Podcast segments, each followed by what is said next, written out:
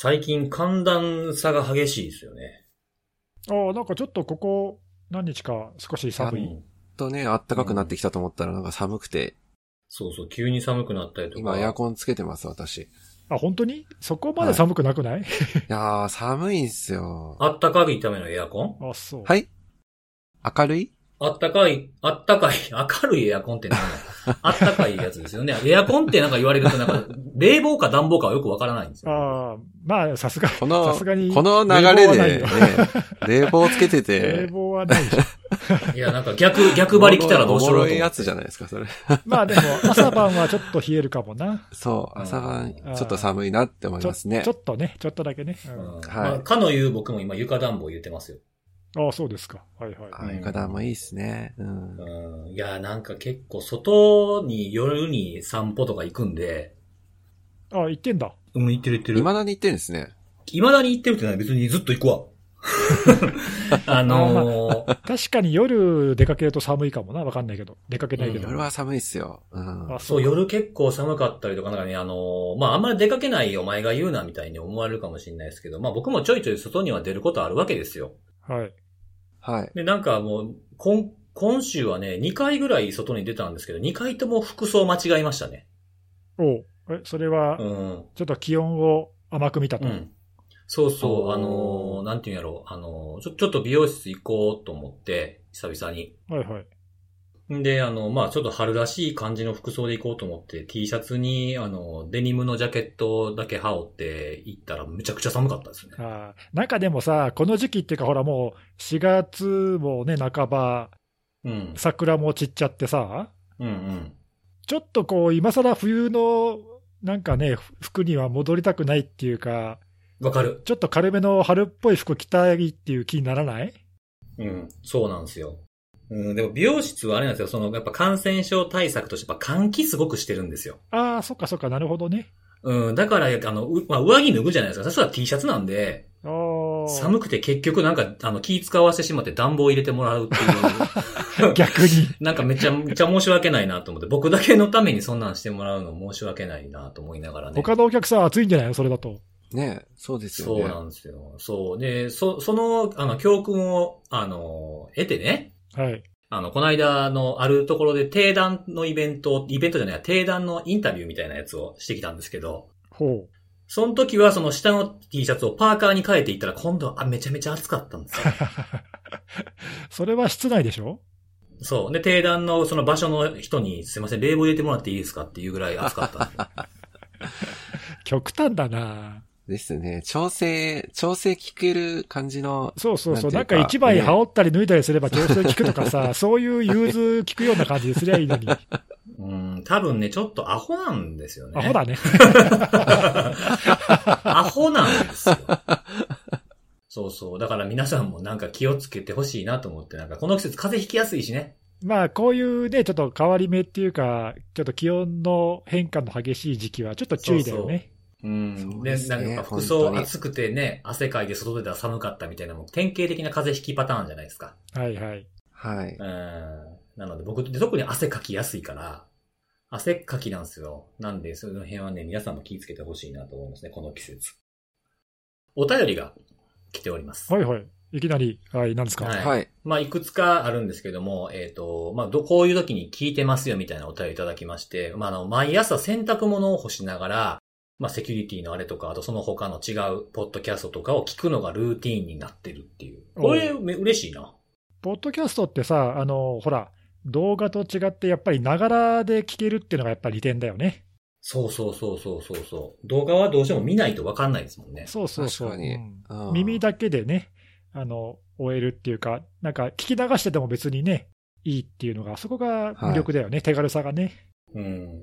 動画とかだとね、これ、はい、ドーンとか言われても、何がドーンやねんってなりますもんね、見てなかったらね。あ、音だけだとね、そうだね。うん。うん。そうそう。これとか、やっぱ指示語が多いですよね、動画とかはね。ああ、確かに。見てないとわかんないみたいなね。そうそうそうそう。こういうなんか、なんかこう何かしながら聞いていただくっていうのが、すごくいい形かなと。いいですね、嬉しいですね。はい。はい、思いましたと。で、あとはなんか教えてくださってるんですけども、マイナンバーカードの普及率が28%、昨年度の交付枚数は過去最多。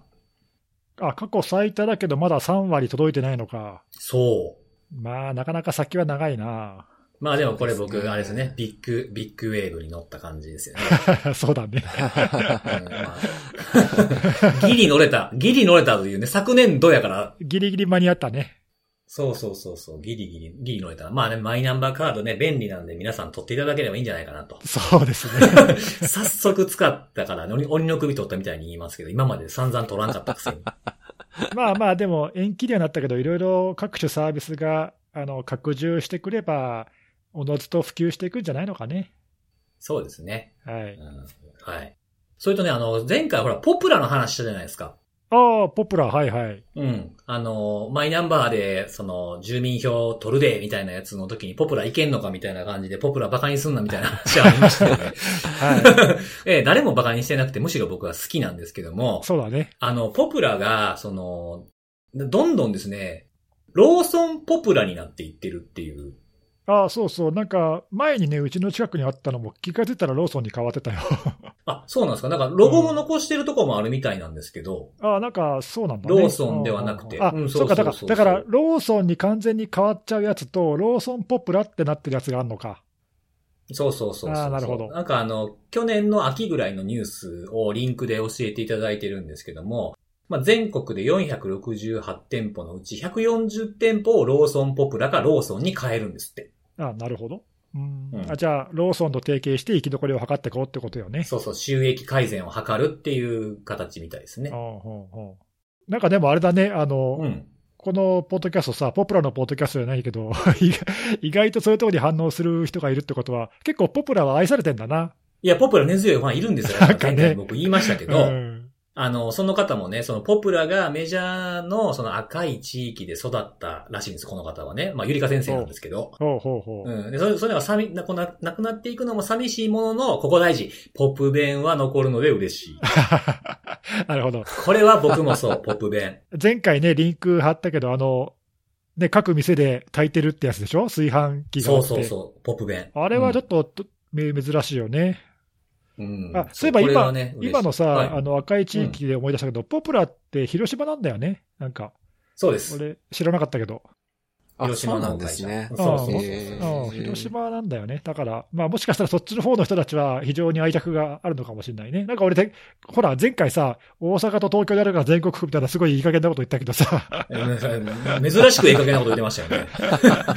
ね、あの、そうそう、実は広島だというね。ええ 本社があるところさておいてね。そうそうそう。東京と大阪あったら全国みたいな。はい。めっちゃ適当なこと言ってすいませんでした。もうなんかいろんな会社に怒られる。任天堂とかにも怒られますよ、そう京都にあるかもね。のあそこは世界ですからね、もはや僕らは。なるほどうん。そんなのいただきましたということと、あとはね、あの、まあ、たまに僕と看護さんがフラットやってるクラブハウスがあって、それを聞いてくださった方みたいな、まだ、あれも聞いてくださってる方みたいなんですけれども、はい。あの、Facebook のほら、あの、5億何件の流出がみたいなのがニュースポコポコ出てたでしょ。はいはいはいい。ははいはいはい。うん、それをあの自分で調べてみたら漏洩してなかったっていうお便りをいただいたんですけど、うんお二人見ました？あの、ああ、自分で調べてっていうのは、その何、あの、検索できるサービスとかで、はい。自分の情報を入れてみたら、自分はセーフだったと、そういうこと？そうそうそう、あの、ハブアイビーン、僕ら、僕らのハブアイビーンポウンドあるじゃないですか。僕らのね、はいぼ僕らのかも、我らの。我らのね、我らのトロイハントさんが、はい。そうそうそうそうそう。それみんな、みんな大好き、ハブアイビーンポウンド、そうです。ね、はい。そう。あれのあの、チェックするところの入力欄あるじゃないですか。うん。そこが変わってたんですよね。ああ、そうだね。今、電話番号での検索にも対応してるってやつね。そうそうそう。はい。そう、あの、インターナショナルフォーマットで入れろみたいな文章が出てて、お、変わってるやん、対応してる、みたいな感じがあって。そうね。なんか最初さ、トロイハートさん、あの、ツイッターとかで、電話番号は、あの、形式がめんどくせえから対応しねえって言ってたんだけど、うん。言ってたんだけど、なんか類似のサービスがポコポコポコポコ出始めてさ、ハブアイビーンザックトとかさ、ハブアイビーンはいはい、はい。Facebook とか、あちょっと怪しげなやつがいろいろ出てきたんで、あの、これはまず、ねうん、これはまずいっていうんで、急遽対応したんだよね、あれね。もうなんか、なんか社会責任、インフラみたいになってますよね。なんかね、やっぱり、うん。対応が。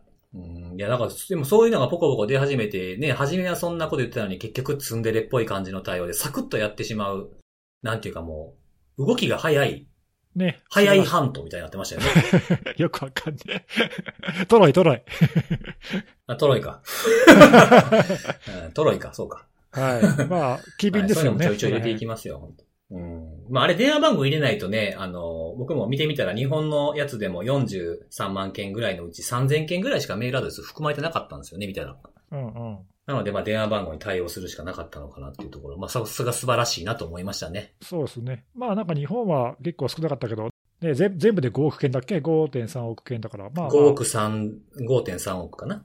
多いけどね。うん。っていう風なものがありましたということで、はい。本編いきますか、本編。そうですね、本編。ね。はい。じゃあ今日はね、もうトップバッターはね、ネギスさんです。おっと、なんか、いきなり来ましたね。ちょっと心の準備がいき、なり来ますよ。心の準備ができてなかったんですけじゃあちょど。ちょっと休憩入れますか？休憩入れなくていい。始まったばっかだよ。始まったばっか。あ、始まったばっかで思い出したけどさ、ちょっとひ一つ言っていい、全然あ、関係ない言ってください、話。言ってください。はい。あどうぞどうぞ。今急に思いついたけどさ、先週、ほら、あの、おすすめのあれで、有田と週刊プロレスとっていう番組を紹介してくれたじゃん。紹介しました。はい。はい。僕はあの、一応、あの、おすすめされたものは全然知らないやつでも、まあ一回はちょっと見たり聞いたりしてみようかなっていう派なんで、ちょっとね、最初の何回か見てみたんだけど、おおはいはい。あれ、あれめっちゃおもろいね。あ、よかった。うん。なんか、え、あた、え、シーズン1から見始めたんですか？あ見始めたっていうか、その、とりあえずやっぱり一番最初見て、見てみないと話にならないなと思ったんで、第1回、ね。第2回とかちょっと順番に、はい、軽く見てみたんだけど、はいはいはい。い。や、面白いなと思って、おもろいわと思ったんだけど、テンポいいし、これこれすごいなと思ったんだけど、一個気づいたことがありまして、お、え、それ見てる最中に？見てる最中に、はいはい。あれさ、始まってましたって、あそこから来てる？バレた。やっぱりそうか。やえ、そうなんですか？絶対そうだろうと思ってさ、俺や、これはちょっと盲点だった気づかなかったわ。そうなんですこの番組、この番組うん始まってもう5年目ですけど、うん。まさかね、あのネタが、元ネタが分かりました。元ネタがあったとは。そうなんですよ。あのだから前回紹介したのは、僕の、僕なりのカミングアウトなんです。あ、なるほど。けじめですね、一つのね。そうそうそうそう。いや、なんか、隠したかったら紹介しなきゃ、だってなかなかたどり着かないでしょ。いや、本当にね。うん。そうそうそう。そういやだから見た人は気づいてくれるかなと思って、そう、見て初めて気づいた。いや、あれ、あの、見てない人のためにね、一応軽く説明しておくと、はいはい。まあ3人でね、ゲストを含めて3人で話をするんだけど、うんなん。か雑談してるんだよ、最初ね。雑談してて、はい。で、あの、アシスタントの倉持あずかさんが急に番組始まってますって言うんだよね。そうそうそうそう。こあれ特に Q がないんですよね。ポッドキャスト でやってるやつじゃんと思って。そうなんですよ。マジか。まさかね、まさか元ネタがあるとは知らなかったっていうそうね。。あのーやり、やってみたかったんですよ、あれ僕。はい。いや、でも、うまいな、うまいなと思って。僕はね、あの、なんだこれうんパクリちゃんと思ったわけじゃなくて、はい、はい。いや、さすがだなと思ってさ。どういうことですか？いや、こういうところからもネタをちゃんとね、勉強して使使ってくるっていう。ね、あの、前回ネギスさんにも言われましたからね、辻さんは意外と勉強してる。そうそうそう。見た目によらず勉強してる。そうそうそう。いや、実際結構ね、あの、その辺面白い、面白いっていうかさ、始め、始め方として面白いじゃん。うん。そうそうそうそう。ああいうのいいなとい思ってね。やいや、はい。いや、ちょっとね、反省しました。いろいろ勉強するところあるんだなと思って。えーまあ、ああいうのを参考にして、まあ最初はこう、なんか真似しながらもオリジナルのものも作っていけたらいいなっていう。そうですね。いや、インスパイアですね。ねどんなものも、ほら、最初も真似から始まるじゃないですか。新しいものもね。うんそうそうそうそう、はいはいこの、この世界はカンニング天国ですからねい。やいや、それは違うと思うけど。え？なんかいろんなものを見て、ほら、鳥を見てなんか飛ぶにはどうするかとかいろんなものを見てるわけですよあそうですねあの。あれにちょっとでも近づこうみたいなね。そうそうそうそうそうそう、そういうことでございまあまあ、ちょっと、はい。はい。あの、すいません。ちょっとざ急に雑談しちゃってしちゃいましたけど。いえいえ、全然全然よかった。見ていただいて嬉しいです。いやいや、はい。あの、今後はいもぜひよろしくお願いします。はい。はい。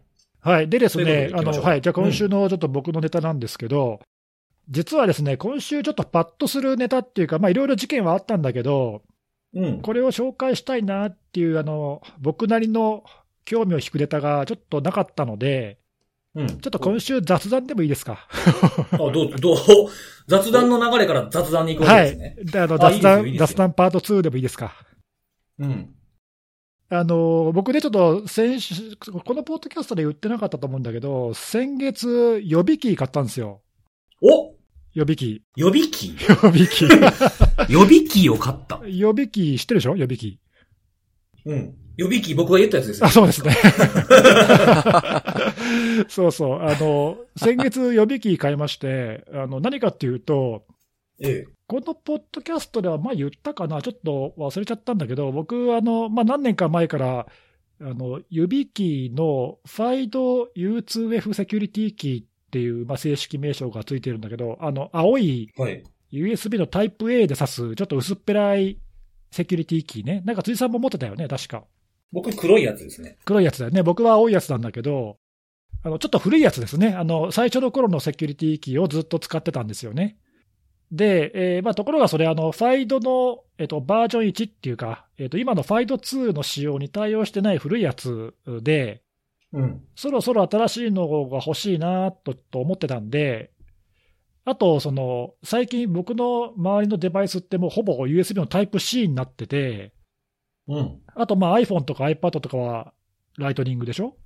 うん。だタイプ A のデバイスだと、どうしてもそのアダプターを、変化アダプターをかまさなければいけなくなっちゃって、めんどくさい、めんどくさいからさ、ああ、ジョイントするやつですよね。そうなんですよ。なんで、そろそろタイプ C 対応で、なおかつあの iPhone とかでも使えるような NFC 対応のやつに変えようかなと思ってたんで、新しいあの最新の指キーの 5C、NFC っていうね、あの今言ったはいはいはい。そのタイプ C で有線でつながるし、NFC で無線でもつながるっていうタイプの最新のやつが、まあ、日本でも取り扱い始まったんで、えーそれを買いました。おおおお、買ったんですか。はい。で、あの、で、セキュリティキーが2本立てになりまして、指キーと予備キーと。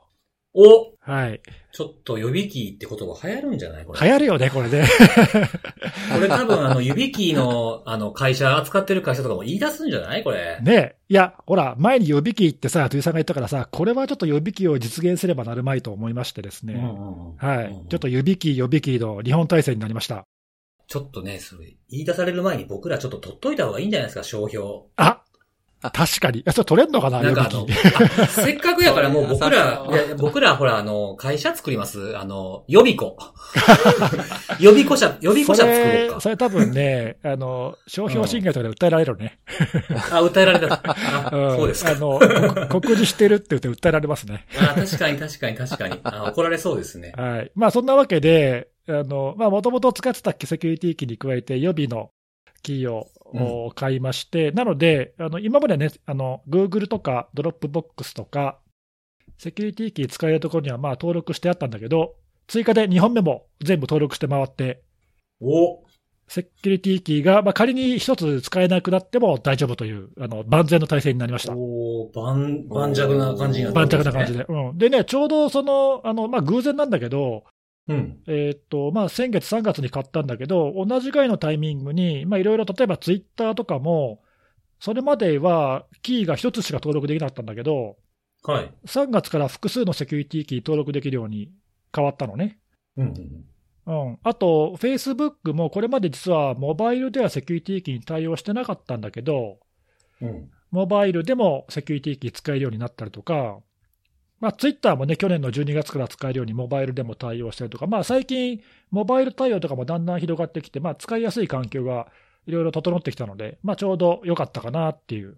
おー、素晴らしい。はい素晴らしいですね。でね、一個ね、あの、ちょっと新しい気づきがありまして、あら。あの、セキュリティキーって使えるサービスがまあまだまだ限られてるんですよね。そうですね。うん。今言ったような、まあ、あの、有名どころの Google とか、Facebook とか、Dropbox とか、まあそういったとこ、Twitter とかね、そういうのは使えるんだけど、逆に言うと、まあそういうメジャーなサービス以外ではなかなかまだ使えるところが多くないと。うん。はい。で、そういう時に、じゃあセキュリティキー使えないかっていうと、実はちょっと裏技っていうかね、別の方法があって、うん。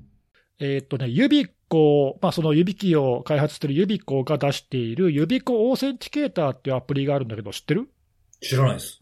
知らないよね。多分あんまりうん。日本で紹介されたの見たことないんだけど、使ってる人いないんじゃないかって気がするけど、はい。はい。えーっと、実はね、その YubiKey と組み合わせて使う Yubico Authenticator っていうアプリがあるんですよ、公式アプリが。えー、で、これは、例えばその Google Authenticator とか、Microsoft Authenticator とか、まあ、いわゆるあの認証アプリって言われるやつあるじゃない。うん。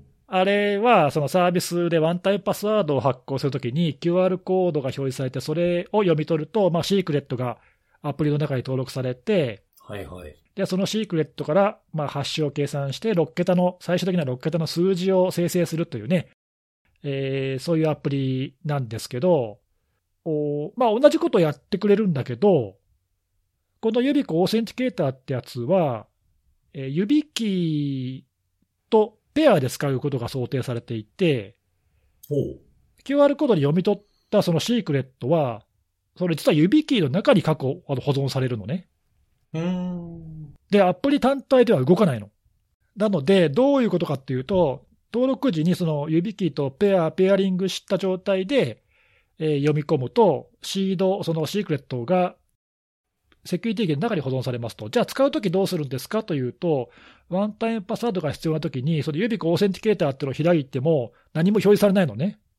うんうん。で、そこに、まあ、セキュリティキーを指すなり、まあ、モバイルだったら、その近づけて NFC で、えースキャン、スキャンするなりして、セキュリティキーを認識すると、初めて6桁の数字が表示されるの。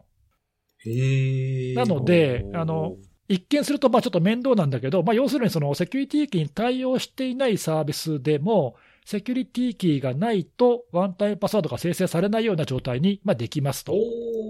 はいはいはいはい。ちゃんとその U、U ハブを実現してくれるんですその形でね。そうそう、手元でね、そう、手元でアプリプラス、キーっていう、両方ともないと、ワンタイムパスワードが生成できないので、まあ、より安全ですねっていう、まあ、そういう使い方が実はできると。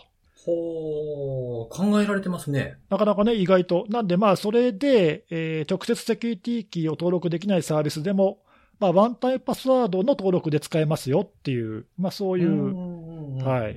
いや、実はあの、実はというか、僕もこれ知らなくて、はい。今回セキュリティ機を買って、なんかいろいろ調べてたら、あ、なんだ、こんなアプリあったんだ、みたいな。ほはい。で、ちょっと今試しに使ってみてるんだけどー。、それは、せ、それはあれですか？あの、せっかくそういう日本でもあまり使われてなさそうな感じで知られてなさそうなってことは、これはセキュリティは楽しい金で説明される感じの。いや、まあ、そうね。好きあらば煽るっていう。そう、そうですね。まあ、そうですね。そう言われると、そうなんかそうしたらまあ、そうっすね、ということで。は はい。はいまあ、なんかね、そういう使い方がありましたと。いはいはいはい。そういう。はい。で、ねちなみにちょっとね、その、ワンタイム、あの、パスワードつながりでもう一個だけ、うん。あの、気になるネタというか、はい。あのちょっと話取れるけど、実はあの Yahoo! ジャパンのサービスで3月でワンタイムパスワードのアプリが終了したって知ってますか？うん。はい、なんかニュースでさらっと見ました。ねえあれは何なんですかね？何なんですかね？っていうか、ここでちょっと怒ってるみたいになってるじゃちょっと怒ってます。ちょっと怒ってますよ。いや、あれ、ちちょっとまあ。理由はわからないんだけど、うん。あの、ワンタイムパスワード自体は生きてるんだけど、うん。アプリが使えなくなって、強制的に SMS かメールでワンタイムのコードを受け取るような設定変更をまあユーザーに強制してるんだよね、あれね。うん。だけど、いや、SMS とメールで受け取るよりもアプリの方がセキュアだと思うんだよな。と思うので、なぜその逆行するようなことをしたのかがちょっとわかんない、わかんないんだよねう。うー。ん。わかんないんだけど、まあほら、Yahoo! ジャパンってあの、パスワードの代わりにね、パスワードレスにして、SMS で認証コードを受け取ってログインとか、パスワードレスを推進してるのもあるので、うん。まあ、そっちの流れで SMS を使う方向に寄せてるのかなとか、なんでアプリをやめたのかが理由がわかんないんだけど、うん。どうなんですかね？なんか利用者の数とかそういうのが関係してんのかな？どうなんだろうね。でもあれ、あの、うん。ユーザーにはさ、まあ一応、通知が行ったり、あの、ログインすると画面に出たりとか多分するんだろうけど、ちゃんとみんな来てて直してんのかな？わかんないけど、僕は全部そのアプリ設定してたから、全部直して3月末に。うんうんうんで、またでもあれ結構めんどくさくて、Yahoo のアカウント俺いくつか持ってんだけど、うん。はい。あの、同じ携帯の番号とか登録できないんだよね。そうですね。うん、1個しかできないし、あとほら、あの、じゃあ、ワンタイムのパスワードをメールで受け取ろうと思ったときに、メールのアドレスは Yahoo のものは当然使えないんで、うんうん。別のアドレスで飛ばさなきゃいけないとかね、なんか結構めんどくさいなと思って、アプリでいいじゃんと思うんだけどな。確かに。はい。まあなんかちょっとそんなね、あの話もあったりとか、はい。結構この辺の僕の大好きなというか、二段階認証とか二要素認証とか、うん。ワンタイムパスワードとかセキュリティキーとか、ちょこちょここういうネタがあるので、大好きですよね、そういうやつね。はい。今回ちょっとまとめて紹介してみましたはが、い。はい。はい。そんな感じで、まああ僕もの、最近はい指キーが一本増えました。なんで？予備機予備機も、もう予備キー持ってんのに予備予備キーになってしまって。すごいじゃん。そう、しかもほら僕あの、あの、なんていうの、見た目、見た目っていうのもあってタイプ C、ネギさんほどタイプ C が僕の、ま、生活の周りにあるってわけじゃないから、普通の USB のああ、タイプ A のやつ。形状、そうそう、形状のやつを前買ってたじゃないですか、二つ。うん、そうだよね。うん。うん、まあ、見た目が好きだっていうのも結構大きいんですけど、僕買ったのは指キーの、あの、5NFC っていうやつなんですよ。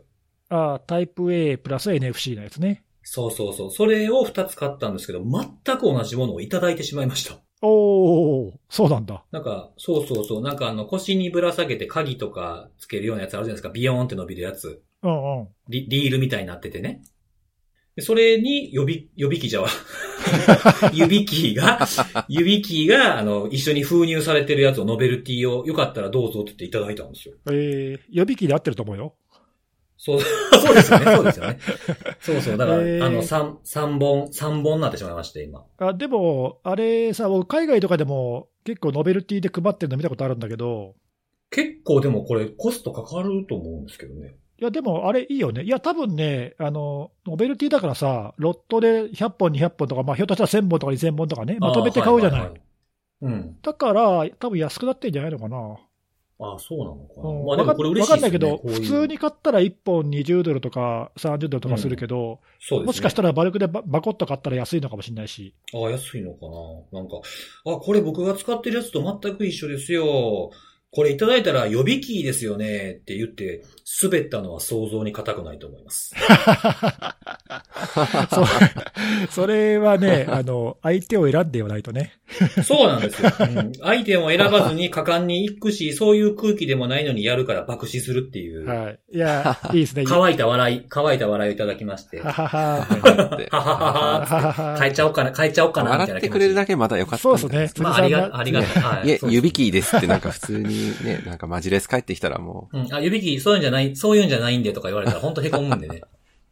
いや、でもなんか、いはいいいいな。あの、俺も欲しいな、それな。そういうノベルティは結構いいなと思って。でもね、嬉しいですよね。うん、あの、そっか、日本でもあるんだ。日本で配ってるのはちょっと見たことなかった。あ、本当ですかいや、うん、もっとやったらいいのになと思って。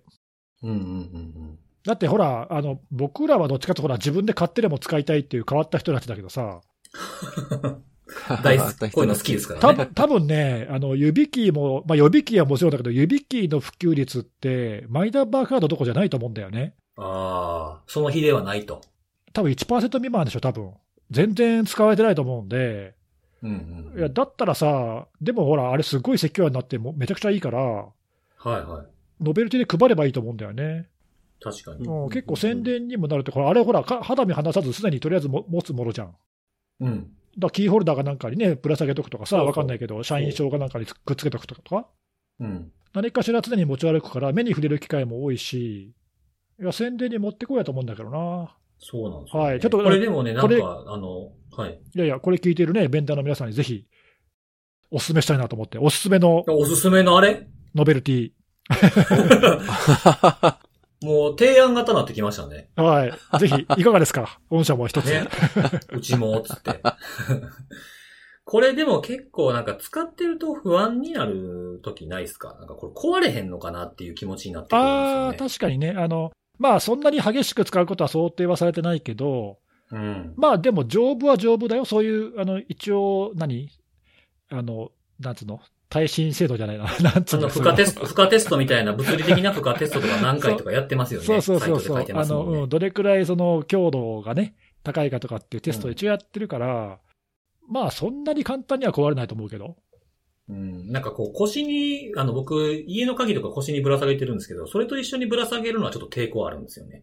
ああ、確かにね。まあ、それはちょっとな、露出しとくのはちょっとどうかと思うけどね。そうそうそうそう。うん端子剥き出しみたいなね、ちょっとこれも不安があるんで、その辺はちょっとなんか、壊れたらっていうのが不安が残ってるっていうところあるかな。うんあの、キーとは言うものの、その家の鍵と違って別に毎日頻繁に使うものではないからね。そうそうそうそうそうそう、うんそうなんですよ。うん、そこはちょっときちゃんとケアしとかないといけないなとは思いますけどね。はい。あの、まあ、ということで、あの、予備キーの勧めということで。はい、ありがとうございます。はい。はい。じゃあ次は、看護さん行きましょう。はい。えー、私はですね、今週は、あのー久々に、うん。なんだ、新聞？紙面上で結構、そのセキュリティの話題が、おーまあ、盛り上がったというか、これ、全紙取り上げたんかな？あ、じゃあ、それはあれか、一般受けするような。そうそうそう、そうなんですああ、よ。はあ、はい、は。はいあの、まあ、多分お二人はご存知だと思うんですけど、あの、トレロって呼ばれる、えー、これなん、なんて言ったらいいんだろう。これ、仕事管理とかって、なんか紙面だと、そうね、書かれてるんですけどタスク管理とかタスク管理でいいんですかね。うプロジェクト管理とか、はい。まあ、いろんな用途があるよね、あれね。使い方は多分いろいろ、多分 to do とかを多分いろいろ管理したいとかっていう用途に多分向いてるサービスだとは思うんですけど、まあこれあの、アトラシアンっていう会社でしたっけ？あちらがやっておられる、オーストラリアでしたっけ？がやってるところの、えー、まあその to do 管理のサービスで、で、これがなんで話題になったかっていうのは、まあもうすでに、ね、いろんなニュース記事等で話題になってるので、まあこれ聞いてる方もね、ご存知だと思うんですけども、まああの、意図的にかどうかはわからないんですけども、まああの、設定を誤ってしまったというところではあるんですが、機密情報っていうんですかね、あの、本来は公開を意図していないような情報が、そのトレロって呼ばれてるサービス上で、まあ書かれているものっが、まああの、Google の検索サービスとかを使って見えてしまったと言ったもので、で、別なこれあのトレロ自体がその、なんだ、脆弱性があったとかっていう話ではなくて、あの、設定でその公開であったり、えー、プライベートモード、まあ本当に非公開にしたりっていうことが、えーできるというものではあるんですけども、まあ Google 検索、まあ検索サービスに引っかかったものは、えー公開の設定がされていたものというところで、で、これあのインターネットが多分発火点だと思うんですけども、まあ掲示板であるとか、まあそういったところでなんかこんな情報が、えー、まあ、なんだ、垂れ流しになってるぞみたいな形で、あの盛り上がって、で、それがいつだったかな ?4 月多分6日ぐらいだと思うんですけど、夜ぐらいに盛り上がって、えー、で、翌日7日には結構もういろいろんな、えー全国紙で、えートレードで利用者の情報が、まあ、丸見えみたいな結構なんか、衝撃的な件名、見出しで書かれているというところで、で、結構この、なんていうか、内容が、まあいろんな人に刺さったのかわからないんですけども、あの、ニスクもなんか注意喚起をしたっていうところで、まあ紙面等ではまあまとめられているというところではあるんですけど、まあこれちょっと私いくつかやっぱり気になるところがあって、気になるところっていうかなんかポななんていうか、その、この、この件を受けて、その、運営元がどういう対応を取ったかというところであるとかっていうのも、まあいろいろちょっと気になるところもあって、まあ結構早めに、なんていうか、あの、この件に対して、私たちはこういう対応を取ってます、みたいな、まあなんかそういう反応を、えー、あれブログだったと思うんですけど、ブログを通じて、まあ意見表明というか、あの、見解っていうのを出されて、で、まあ実際なんかこういう対応してますっていうなんか説明とか、あの、詳細な、えーヘルプページとかも載せられ、載せられたりしていて、まあなんかその辺はすごい動きが早いなというところではあるんで、あるのと、まああと、これなんかすごい今回国内で、あのーまあ盛り上がったネタではあるんですけど、まあ普通にね、あの調べてみると別にこの使い方の誤りっていうんですかね、こういう意図せず公開状態にしてしまったっていう人は、なんか日本人だけじゃなくて、あの、ワールドワイドって言い切ってしまっていいかわかんないですけど、まあ少なくとも英語とかでね、同じようなキーワードで、例えば Google で検索してみたりすると、なんかこれ多分こんな似たような状況なのかなっていうのが、あの、海外の、えー、言語圏の、えー内容でも、まあ、公開されている事例とかっていうのがあったりもするので、まあ、なので、あの、なんかすごい盛り上がり方としてはなんか日本国内でわっと盛り上がったんですけども、なんかその日本人がとか日本の組織がっていう話だけではなくて、いろんな国、まあ、ちょっと全国かはわからないんですけども、まあ、いろんな国で似たような事象っていうのが、まあ、起きてるのかなというところもあって、で、なんかこの部屋の設定をするときの、その、なんだっけ、えっ、ー、と、言語っていうんですかね、その記述として、なんかこの公開っていう書かれ方が、その Google とかっていうのに、えー、検索にかかるみたいなそういうイメージがしづらいんじゃないかっていう話も、まあ一部にはあって、まあまあまあ確かにそれはその通りだなとは、あのー、思ったんですけども、まあただ、あのー、実際起きてる事象を見ると、まああの海外でも、まあ割かし、まあ発生してる内容ではあるので、まあなんていうかそこだけに閉じた問題でもないんだろうなっていうふうには思ってます。公開がダメだったらなんて書けばいいんだろうね。どうなんですかねあの、なんかあの、ツイッターとだ、ツイッターの方全世界とかって書かれてたりしましたけどね。ああ。全世界。全世界。見られる範囲が全世界。全世界から丸見えとか書けばいいのかな。あ、わかりやすくていいですね。そうですね。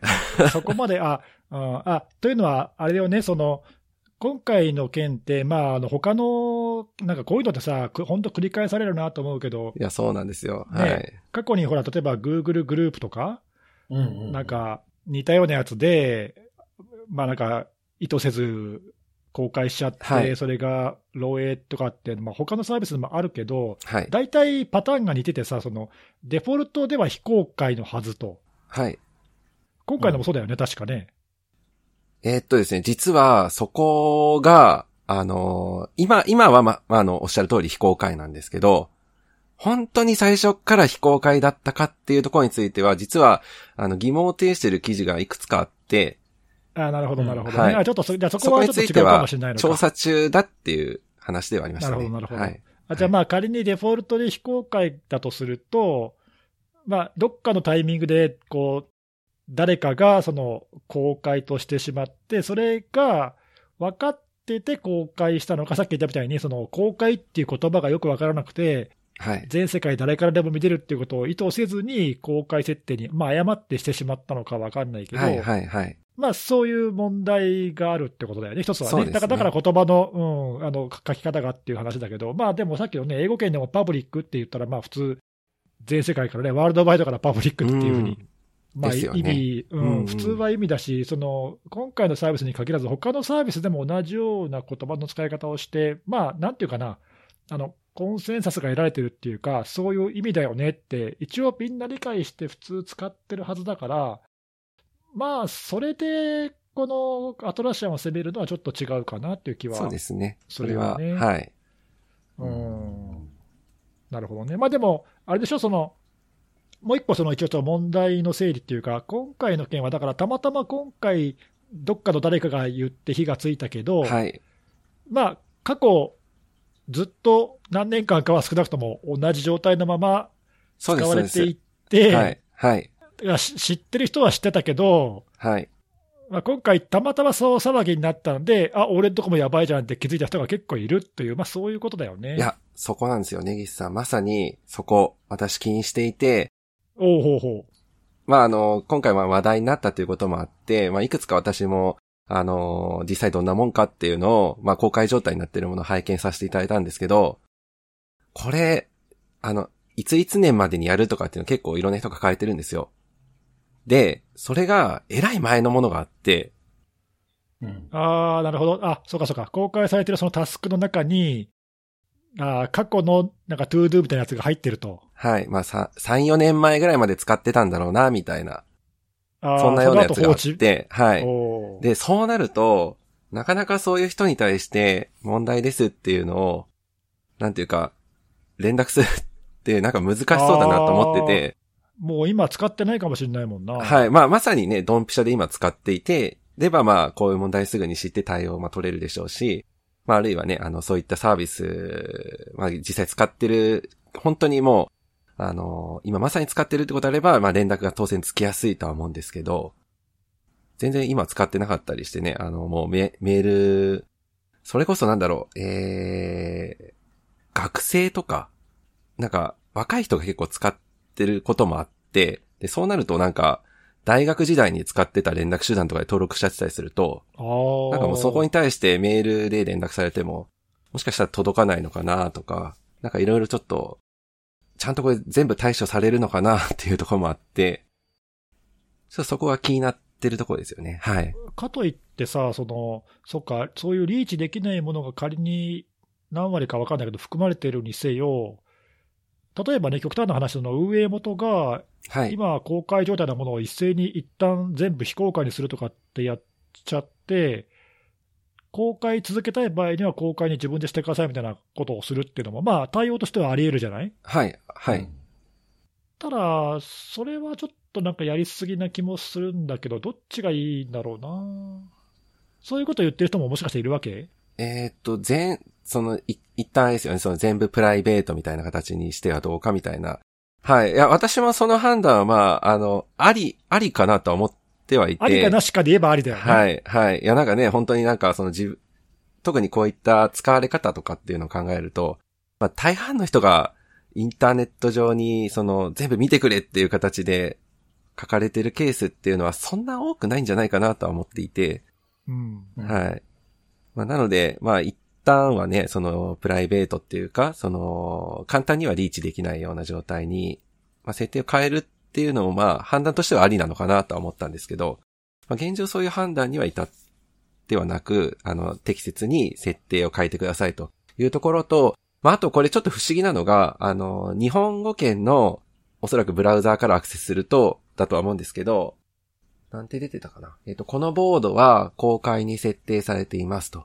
で、ボード管理をされてる、ボード管理者、ボードの管理者は、公開範囲をいつでも変更できます。詳しくはこちらっていうのが、今は、えー、まあちょっと前、前はどうだったかはちょっとわかんないですけども、今はそういう表示が出てます。うんうんうんで、これを、あの、例えば、海外の、えー、まあ、例えば Tor とかな、Tor ブラウザーとかでアクセスすると、visually collaborate with anyone anywhere sign up for free みたいな、なんかそういう感じの、なんかニュアンスがちょっと違うう。書き方が、あの、トップバナーに出てきていて、はい。なんかこれもしかして今回の件を受けて、なんかこういう表記に、あもしかしたらか変えたのかなとか、注意を促す意図なのかな？ちょっとわかんないですけどね。はい。まあ、なんで、うん、この公開設定とかっていうのを、まあ、一旦はね、あの、まあ、変えちゃうのもありなのかなとは思ったんですけど、まあ、今のところはそういう感じじゃなくて、まあ、適切に設定をしてくださいという、まあ、そういう案内のされ方と、まあ、もし、本当にまずいものっていうのが、まあ、おっぴらになってる場合は、個別に連絡が行く対応は取られてるのかもしれないですね。この辺は、はい。なんかそういう対応は取ってるみたいな感じの書き方は、まあ簡単にではありましたけど、ブログでは説明はされておられたので、まあ、あのどっちを優先するかだと思うけど、ちょっとやりすぎかなと思ったっていうのは、例えば実際にその共有してとか、公開状態で使っている人たちは、まあ、仮にすぐ非公開になったら気づくとは思うけど、ただでもその、そういう利用者の業務とかやってることを、まあ、妨一時的には、ね、妨害する可能性があるので、そうですね。はい。うんまあ、ちょっとそれはね、そのサービスを提供する側としてやりにくいんじゃないかなっていう。気がするんだけど、一方で、その情報を保護する、ユーザーの情報を保護するって立場からは、まあ、やむを得ずそういう強行手段というかね、に出ても、まあ、おかしくはないというか、そういう選択をしてもありかなっていうかね、こういうところで多分その企業としての姿勢とか、そうですね。うん、ポリシーが出てくるのかなっていうかね、どっちもあり得るもんね。まあ100%書かれてる内容が本当に漏れたらまずいっていうものなんであれば、まあやっぱり舵の切り方っていうのがまた変わってくるとは思うんですけど、単純にね、明日やることっていうのが書かれてるだけだったりするとっていうところでなんか人によって捉え方が変わってきたりすると思うので、そうだね。でも書いてある中身をさ、運営元が判断するわけにいかないからね。いや、そうなんですよ。そこがだからすごい難しいなと思ってて。ね、いや、だからそれを ユーザー側の判断にけどね。はい。うん、ユーザー、各ユーザーの判断に委ねるっていうのは、まあ、間違ってないと思うけどな。はい。はい。いや、でも難しい、難しいですね。はい。いや、なんで、えっ、と、これもすでに、その、どういう風な検索の仕方をすると、その公開状態になってる、えー、トレロのボードを確認できるかっていうのは、まあ、もういろんなところで報じられていますし、実際その方法で検索をすると、まあ今現在も、いくつだろう。もう、まあまだ数えきれないぐらい、あのー検索には引っかかるので、やっぱりね、ちょっとこの辺は、まあ本当に意図したものかどうかっていうのを、まあ設定確認するっていうのは、まあ管管理されてる立場の人にとってみたら、まあそれは当然なんですけど、これあの、組織の中で実際に使ってる人がいるかっていう観点でも、まあちゃんと調べた方がいいのかなとは思いますね。ああ、確かに。はい。まあ個人でね、使ってるとかっていうのは、まあ割とあってもおかしくないのかなとは思うので、はい。ちなみにこれ Google 側が対応を取ったのかわからないんですけど、Google 検索のキャッシュは今、パッと見は見れなくなってる。感じには、はい。まあ、でもね、こういうのって一旦漏れると、まあ、キャッシュからは消えてもね、はい。こう、元を立たないと消えないので、そうですね。はい。うんねはい。そうですね。そこはおっしゃる通りです。がはい難しいですよね、はい。こういうね。あと、なんか検索の、まあ本当にちょろではあるんですけど、あの、検索一覧に、まあ3行、2, 2行、3行程度の、なんかその内容はざらっと出てきは、出てきはするので、例えばそこにドンピシャでパスワードであったりとか、なんかその、特定個人にしか伝えられてない情報が載っちゃってたりすると、まあそれは別にキャッシュとは別の世界として見えてる情報として残ってしまってるのなるで、キャッシュは消えてても、インデックスの表の表示だけで漏洩する情報もあるとね。はい。まあなんで、まあ、あの、ね、今回、まあ、たまたまその、たまたま火がついて、炎上したことによって気づけたっていう、まあ、ケースもあれば、それで注目を浴びちゃって、今までだったらね、ほとんど見られてなかったものが急にみんなに見られるようになっちゃったっていね、そううですよね。それで、はい。うん、その情報が拡散しちゃうっていう、その負の側面と、両方あるから難しいよね。はい。もう今回のはもう完全にもう、コーチの情報になっ、もうみんなが知ってて当然レベルの情報になってしまったので、まあ、そういうレベルで対応は考えられた方がいいのかなとは思いますね。なのであの、ちょっとそのあるべき論というか、理想論を語語っていうのはあれだけど、まあ、だからこの手のその問題が繰り返し起きるっていうことは、こういうそのインターネット上のサービスを使うときに、いかにいいくらそのクローズドで使われると分かっているいても、公開状態になる可能性っていうのは、やっぱり頭に置いとかなきゃいけないっていうことないのや、かな、本当のやっぱりそうですよ。もうツイッターのリストとかしょっちゅうなんか公あ開になっちそうそうそうゃったりしますからね。本当にドキドキしますから、あれ。非公開のはずなのにね、あとそうそうそう何回もなんかバグで公開されてるもんね、あれね。勘弁してくれってレベルで、本当に。ね本当だよね。俺ももうちょっとまあ諦めてあれ、なんか。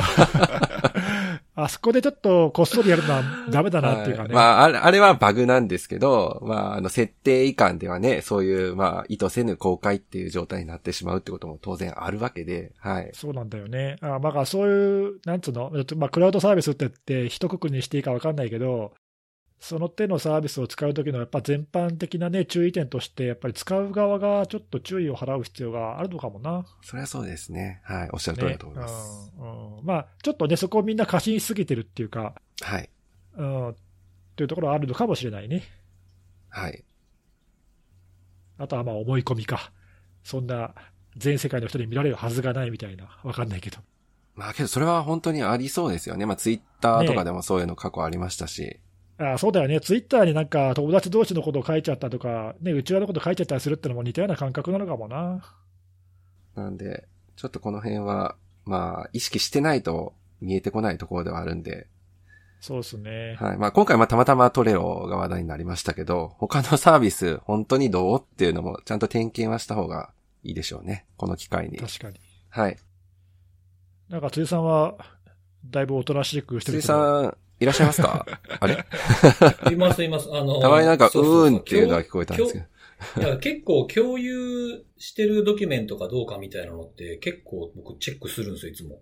ああ、自分で使ってるやつで。うん、エバーノートとかね。うん。なんかその、やっぱりその、何かしら必要があって人にその自分の書いた、例えばエバーノートのメモとかをこう、あの、見せることもあるんですけど、はい。はい。その画像とかの受け渡しとか、あとなんか伝えるよりも書いた方が後から見やすいとか編集しやすいとかっていう風なので、メディアの人とのやり取りで使う場合があるんですけど、うんうん。あの、と、あの、エバーノートであの、シェアデートっていうのがありますけど、それ使って今共有されたやつ何かってたまに見ては消したりとかしますよ。うんうん。別にまあ見られて困るようなこととか、たまたまなんかまあ URL 知ったとしかわからないですけど、見られて困るような内容ではないけど、やっぱり気持ち悪いから、うんうんうん。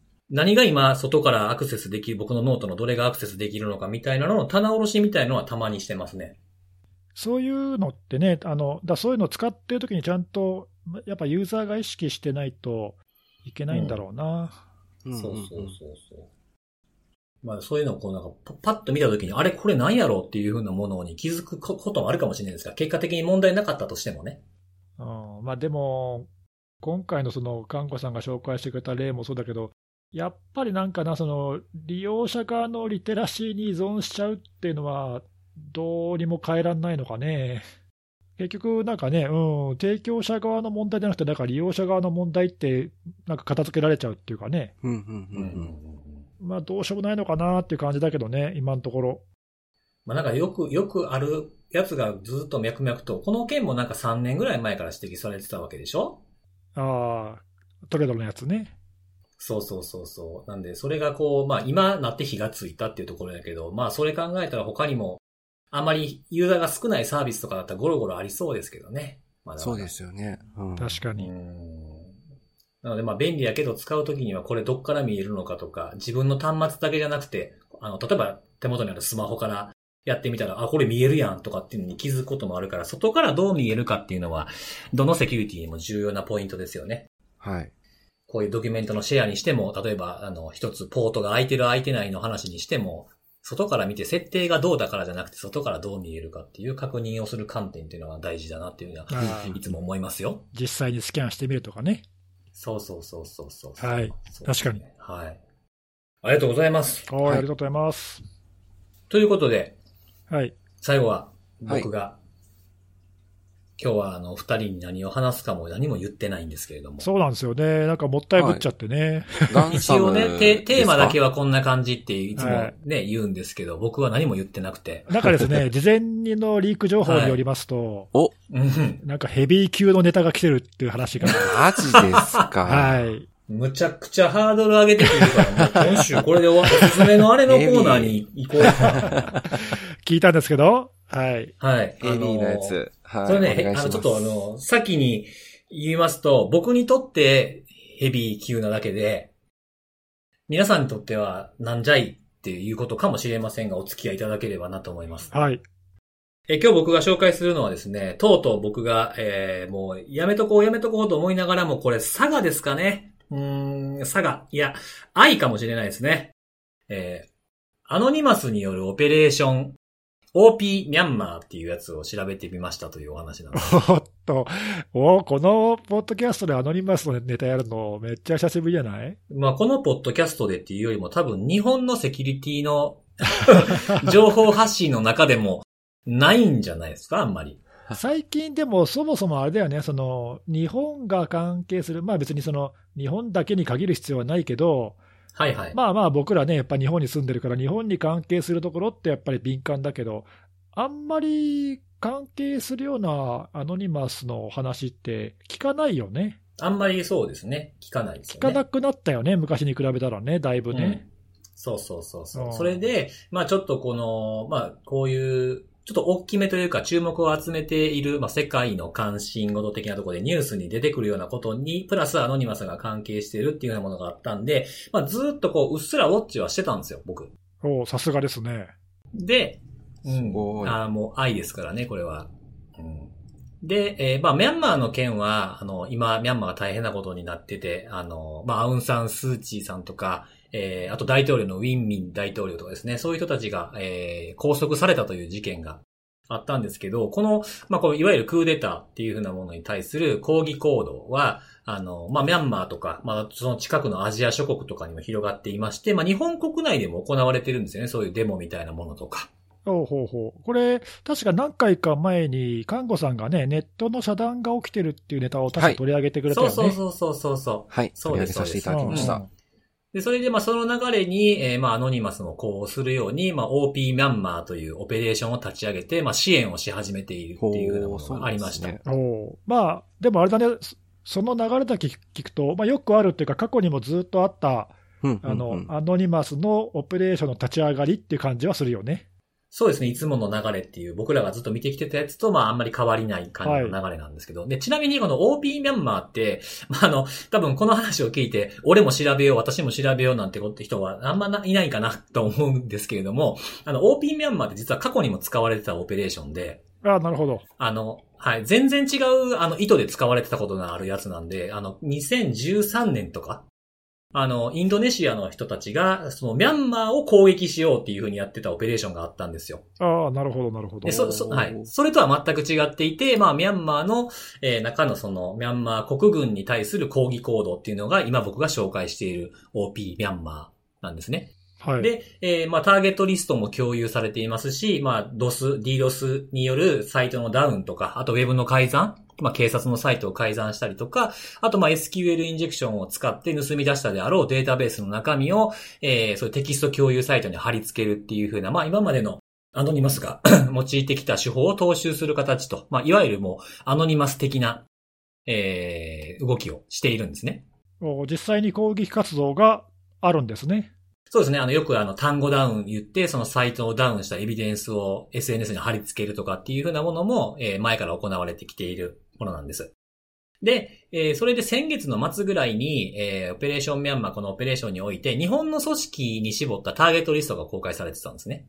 なんでって思うじゃないですか。お日本がそこでどう、どう絡んでくるんですか？そうそう、そこなんですけど、それね、あの、僕も調べてみたん。日本がターゲットなんですか？そう、日本の、まあ、組織とか、あと観光庁とかがターゲットになってるんですけど、この、まあ、彼らの主張っていうのを見てみたら、えっ、と、ミャンマーの、まあ、ヤンゴンって、まあ、あれであると思いますけど、ヤンゴンがありますけど、そこの、えー軍事博物館っていうところの跡地に、2021年開業予定の、大規模複合施設みたいなものを建設運営するっていう開発事業があるんですよ。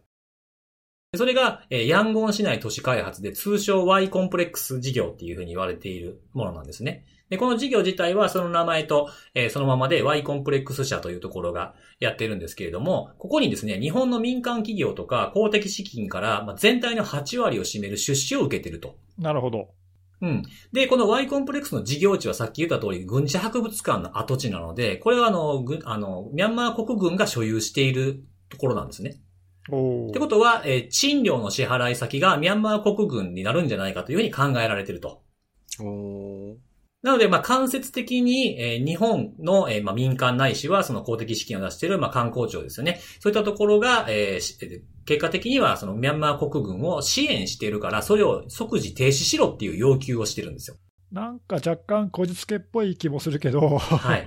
うん。それが攻撃のがネタになってると。そう。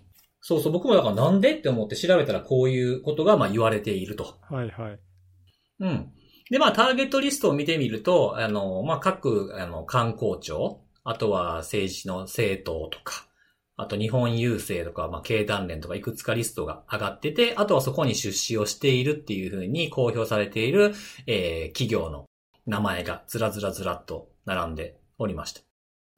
で、えー、大体ツイッターとかで、えー、まあ、ハッシュタグ OP、OP ミャンマーとか、あと IRC のチャンネルも結構前からありますし、あとはテキスト共有サービスで、まあ、よく言われるペースト便とかいろいろありますけど、それに加えてライズアップっていう、まあ、いわゆるパッドって言われるやつで、まあ、参加者が編集できるようなテキストサービスがあるんですが、それを使って、えーターゲットリストを共有したりとか、あとはそのターゲットリストに、例えば誰かがポートスキャンをしたりとか、脆弱性スキャンとかをすると、その結果を貼り付けるっていうふうなことを、まあこれも前からありましたけど、そういったことが、まあリアルタイムにこう行われているというふうな状況です。うんうんうんで、実際にこの、えーじゃあ日本っていう風なところがターゲットに入っているわけなんですけど、被害って実際にあったのかっていうことで、まあ、ちょろっとあったから今日ちょっと取り上げてみたんですけど、2件ほど、えーサイトをダウンさせしたっていう風に言ってるツイートが確認されました。先週ぐらいかな ?4 月の7日にツイートされてたんですけども、そのリストの中に入っている2つの組織に対してえー DOS をして、で、まあその、いろんな国の IP アドレスからアクセスしたら、コネクションタイムアウトで接続できませんでしたっていうのがずらずらずらっと並んでいるスクリーンショット、あ、URL か。URL を共有して、単語ダウン、ダウンさせたぞっていうふうなことを言っていました。ただまあこれあの、今までずっと見てきている中だと、過去のオペレーション、ミャンマー以外のオペレーションでもこういったことは盛んに行われてたんですけど、どれぐらいの時間ダウンしてたのかちょっとよくわからないんですよね。まあ、これまでもね、よくあるけど、ほんのちょびっと、なんかね、落ちてても、落ちたって言ったりとかね、ちょっと実際の影響度合いはそこからはちょっと測れないよね。うん、うん、うん。そうですね。あの、僕もそのターゲットに入ったサイトとかをその監視してダウンしてるかどうかっていうのをチェックしたりとかしてましたけど、かこれ過去のやつですけど、本当に5分とか、5分未満しか落ちてなかったとかっていうのもあったりするので、まあそれほど、まあ業務とかそういったところに影響のあるようなものもないっていうのも過去にはたくさんあったので、まあこれですごくターゲットになってボコボコやられてるっていうような印象は受けないですけど、ちょっとこういうえーまあ、日本の組織に言及するようなツイートとか、実際の攻撃したよっていうアクションを起こしたよっていうふうなものがあったので、ちょっと注目して、えーまあ、今日ここでお話をさせていただいたということです。他のその、まあ、メインのターゲットっていうか、そのミャンマー関連のはい。のターゲットにまあ実際に攻撃をしているのがまあ見えているし、今、その流れ弾っていうか、日本に対しても、まあ、一部攻撃してそうだということなので、えーまあ、メインターゲットにはならないかもしれないけど、今後もちょっと若干要注意と。うんうんそうですね。あの、僕さっき言ったそのパッドっていうそのスキャンの結果とかを共有しているサイトの中には、えっ、と、昨日の時点ではまだ日本の組織ではなかったんですよ。日本の組織は入ってなかったので、まあまだ他のサイトと比べればマシな状況かなっていうのはあるんですけど、なるほどね。で、まあ、あと IRC のチャットに参加してる人数もそんなに多くはないですね。20人、30人弱ぐらい。ただあれだね、そのまあ、今回久しぶりにアノニマスの話、ね、取り上げてるけど、最近のさ、最近のっていうか、あのアノニマスって言ったら、その2011年、2年ぐらいのね、昔のイメージとはまあだいぶ違ってるというか、その大人数で盛り上がってるから、影響力があるとかないとか、そういう話でもなくて、うん。単純にそのリードス攻撃っていう観点から見ると、まあ、ここしばらくもうないけど、日本に対するね、あのオペレーションキリングベイとか、はいはいはい。懐かしいですね。辻さんがずーっうん、辻さんがずっと何年も追っかけてたようなやつとかも、あれもほんの本当に1人、2人とかがなんか粘着してずーっと攻撃をし続けてて、うんまあ、なかなか終わらないっていうか、なんだかんだで小さいサイトが毎回落とされるっていうのが繰り返されてたけど、そうですね。たまに世代代わりみたいなのもありますし、そうだね、うん、なんでその、ほん本当にそのこう強い意志を持って攻撃をしようって思う人が一人でもいる限り、はい。その攻撃力っていう点ではあんまりその変わらないっていうか、まあ、ブーターとかストレッサーみたいなね、その代行サービスを使うと、まあ、結構な規模の攻撃って一人でも起こせちゃうから、そうですね。うんまあ、ちょっとそういうその SNS とかあの IRC とかでの盛り上がりっていう点と、実際の攻撃能力っていう点は、なかなかちょっとね、うまくリンクしないから難しいんだよね、その辺の判断ってね。そうですね。うん。なんでまあ僕今の基準だと、まあ一応チャットでどんな話で盛り上がってるかとか、いうふうなことと、あとはそのやっぱり僕は一番注視するのはパッドがある場合はそこで出てるもの、情報は見てますね。うんうんうん。あ、こういうポートが空いてるっていうところまで分かってるんやな、みたいなところは一応見てて、それが出てるってことは次のアクションが起こりやすいってわけじゃないですか。何も分かってないところよりも。なのでそこを一応注視している感じで、まあそこで僕でなんとなくこう測ってる感じかな。なるほどね。うんい。やまあ、でも日本、日本がメインターゲットではないにせよ、日本にも向くのは割と久しぶりだね。そうですね。日本のターゲットリストがみたいな感じで出てくるのってめ、めちゃくちゃ久しぶりじゃないですか？キリングベイとかあの辺の海洋生物系以来かな。だよね、多分ね。そうですね。うん多分まあ、ここ1、2年はちょっとその辺がないっていうか、おとなしかったけど、まあ、どのくらい、どのくらい正直警戒すればいいかって、僕らにも分からんけど、うん。そうですね。まあね、あとその、前から,、ね、よく言言ってるけど、ターゲットに乗ってるから乗ってないからっていうので、まあ、判断の材料にしても、しょうがない面もあるしね、乗ってなくても流れ弾が来ることはあるし、そうそうそうそうそう。乗ってても来ないこともあるし、あとはまあ一回ダウンさせる、簡単にダウンさせられるって分かったらずっとなんか何もやるとこない時にやられて、ツイッターに上げられるっていうのもありましたしね、過去に。そうだね、なんか実績を誇示するためだけにね、繰り返し繰り返しやるっていうのもあるしね。そうそう。あとは、あの、全然関係ないサイトに来る場合もありますしね。うんまあ、難しいけど、まあ、難しいけど、まあ一応、要要注意か。まあちょっと気にしておいた方がいいかなって思ったので、えー、ちょっと紹介したと。これはあれですか？あの、シーサート .ninja で注意喚起されるわけですか？その、はい。あの、ブログ出します。おおさすがですね。多分そうだろうと思って今聞いてみました。はい。あの、ちょっと言うときますけど、毎回、毎回毎回期待すんなよな。毎回毎回は無理ですよ。あの、もうあの、ある程度下書きはできてるんで。はい、あでも、はい。あの、辻さんのブログでもアノニマスネタ久しぶりじゃない？めっちゃ久しぶりだと思います、多分。前回は多分さっき言ったその、キリングベイとかのそうだよね、動物愛護系っていうか、そ、それ系だよね。海洋生物のね。海洋生物系、それ以来だよね。うん。多分あの、ほら、僕ちょっと前に2年ぶりに更新しましたみたいなこと言ったじゃないですか。はい。はい。それ以来じゃないですか。あーあ、あ、その時がその、その、その2年前っていうのが多分、うん。ああ、そっか。じゃあ、ここ2年ぐらいはやっぱり、なんか、お割とおとなしかったんだ。そうですね。あの、一番初めにその最後に、最初に書いたのがそのキリングベイの2018のやつが2018年11月の23日ってなってます。えそれ以来ですね。ー、なるほど。それ書いたらまたじゃあ2年ぐらい休止しないですか？大丈夫ですか？ジンクスみたいな。えどういうこと？どういうこと？どういうこアノニマスのネタを書くと2年間書かないみたいな。と アノニマス書いたら更新しなくなる説、あ、まあそれちょっとね、確か諸説あります。ある。諸説ありますけど。うん、諸説ある。まあ、しかし、あれですね、あの、今回のそのミャンマーの件、ミャンマーの情勢もなんかね、あの、不安定というか、全然落ち着かないですね。ひどくなってるぐらいで。よねはいうん。そうそう。ちょっとここまで長引くとはちょっと思ってなかったけど、まあ、それが落ち着かないと、こっちの、そのね、あの、場外の戦いっていうかなんていうか、そういう抗議活動とかも、まあ、収まんないかもしれないしな。そうですね。まあ長くなれば長くなるほどいろんなところに飛び火する可能性もあるし、まあちょっと今の段階で分かってることとかを、まあ日本にフォーカスだけある程度して、なんでそんなことしているのかとかっていうの、まあこれ自体が僕調べるの結構好きなんで、こういうので調べて分かることってあるじゃないですか。へえ、そういう風な理由なんや、みたいな。うんうんうんああ、確かにね。なんで日本って思うんですよね。それでいろいろ調べると、なんか普段見ないようなサイトとかも見るんですよ。うん、で、まあ若干こじつけっぽいなとかっていう風にも、あの、ネギさんがね、おっしゃったように思うこともありますけど、まあでもそのこじつけでえ大変なことになる場合も中にはありますからね。